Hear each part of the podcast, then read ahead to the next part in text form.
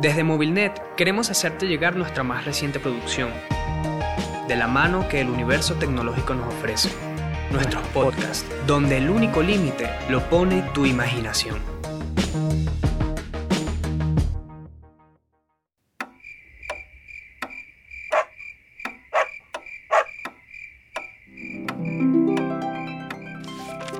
Mis queridos niños y niñas, tanto tiempo sin verlos.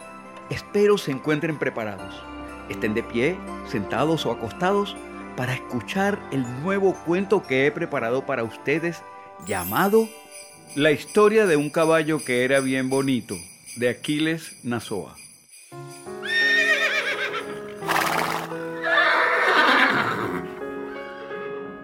Yo conocí un caballo que se alimentaba de jardines. Todos estábamos muy contentos con esa costumbre del caballo. Y el caballo también, porque como se alimentaba de jardines, cuando uno le miraba los ojos, las cosas se veían de todos los colores en los ojos del caballo. Al caballo también le gustaba mirarlo a uno con sus ojos de colores. Y lo mejor del asunto es que en los ojos de ese caballo que comía jardines se veía a todas las cosas que el caballo veía, pero claro que más bonitas, porque se veían como si tuviera siete años. Yo a veces esperaba que el caballo estuviera viendo para donde estaba mi escuela. Él entendía la cosa y miraba para allá, y entonces mi hermana Elba y yo nos íbamos para la escuela a través de los ojos del caballo. ¡Qué caballo tan agradable! A nosotros, cuando más nos gustaba verlo, era aquellos domingos por la mañana que estaban tocando la retreta y ese caballo de colores llegaba por ahí vistiéndose de alfombra por todas partes que pasaba.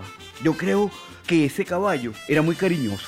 Ese caballo tenía la cara de que le hubiera gustado darle un paseíto a uno. Pero, ¿quién se iba a montar en aquel pueblo en un caballo como ese? Pues a la gente de ahí le daba pena. Ahí nadie tenía ropa aparente. ¿Cómo sería de bonito ese caballo?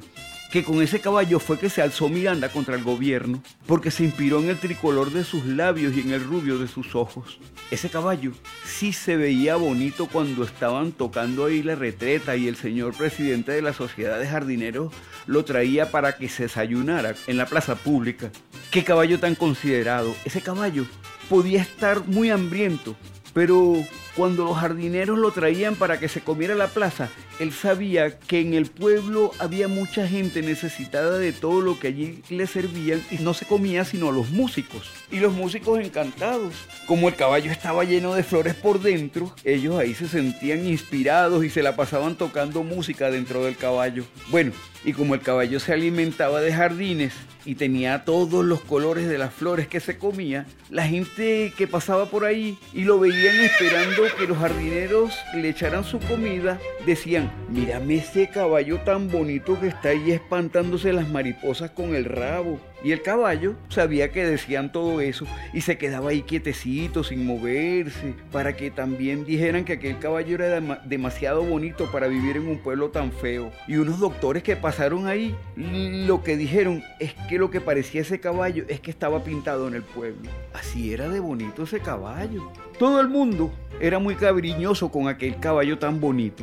Y más las señoras y señoritas del pueblo que estaban muy contentas con aquel caballo que se alimentaba de jardines. No ve que como consecuencia de aquella alimentación lo que el caballo echaba por el culito eran rosas. Así, cuando las damas querían adornar su casa o poner un matrimonio, no tenían más que salir al medio de la calle y recoger alguna de las magníficas rosas con que el caballo le devolvía sus jardines al pueblo. Una vez que en ese pueblo se declaró la guerra mundial y viendo un general el hermoso caballo que comía jardines, se montó en él y se lo llevó para esa guerra mundial que había ahí, diciéndole, mira caballo, ponte al servicio de tal o cual cosa que yo voy a defender los principios y tal y las instituciones y tal y el legado que de yo no sé quién. Y bueno caballo, todas esas lavativas que tú sabes que uno defiende. Apenas llegaron allí a la guerra mundial, otro general que también defendía el patrimonio y otras cosas así, le tiró un tiro al general que estaba de este lado de la alcabala y al que mató fue al caballo que se alimentaba de jardines, que cayó a tierra echando una gran cantidad de pájaros por la herida,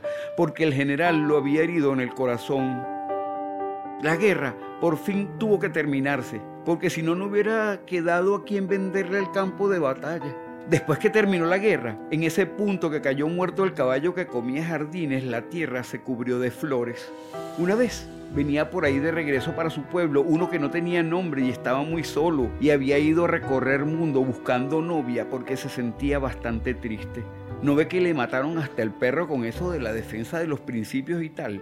Y no había encontrado novia alguna porque era muy pobre y no tenía gracia. Al ver ese reguero de flores que había ahí donde había el campo donde había muerto el caballo que comía jardines, el hombre cogió una de su gusto y se la puso en el pecho. Cuando llegó al pueblo, encontró a su paso a una muchacha que al verlo con su flor en el pecho, dijo para ella misma, qué joven tan delicado que se pone en el pecho esa flor tan bonita. Hay cosas bonitas que son tristes también, como esa flor que se puso en el pecho ese joven que viene ahí. Ese debe ser una persona muy decente y a lo mejor es un poeta. Lo que ella estaba diciendo dentro de ella con ese asunto, el hombre no lo escuchó con el oído, sino que lo oyó. Fue con esa flor que tenía en el pecho. Eso no es gracia. Cualquiera puede oír cosas por medio de una flor que se ha puesto en el pecho. La cuestión es que uno sea hombre bueno y que reconozca que no hay mayores diferencias entre una flor colocada en el pecho de un hombre y la herida de que se muere inocentemente en el campo un pobre caballo. ¿Qué iba a hacer?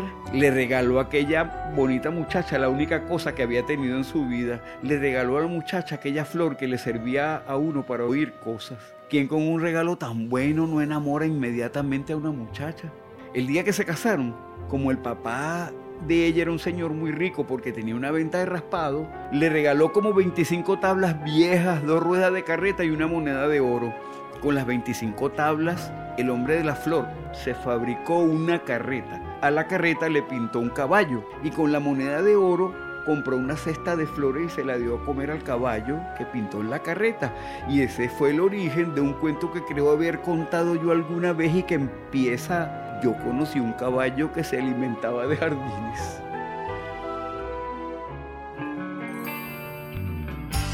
Y así termina esta historia, pero se abren otras posibilidades, ya que ahora podremos encontrarnos en otra ocasión con un nuevo cuento que no es más que un mundo nuevo por descubrir.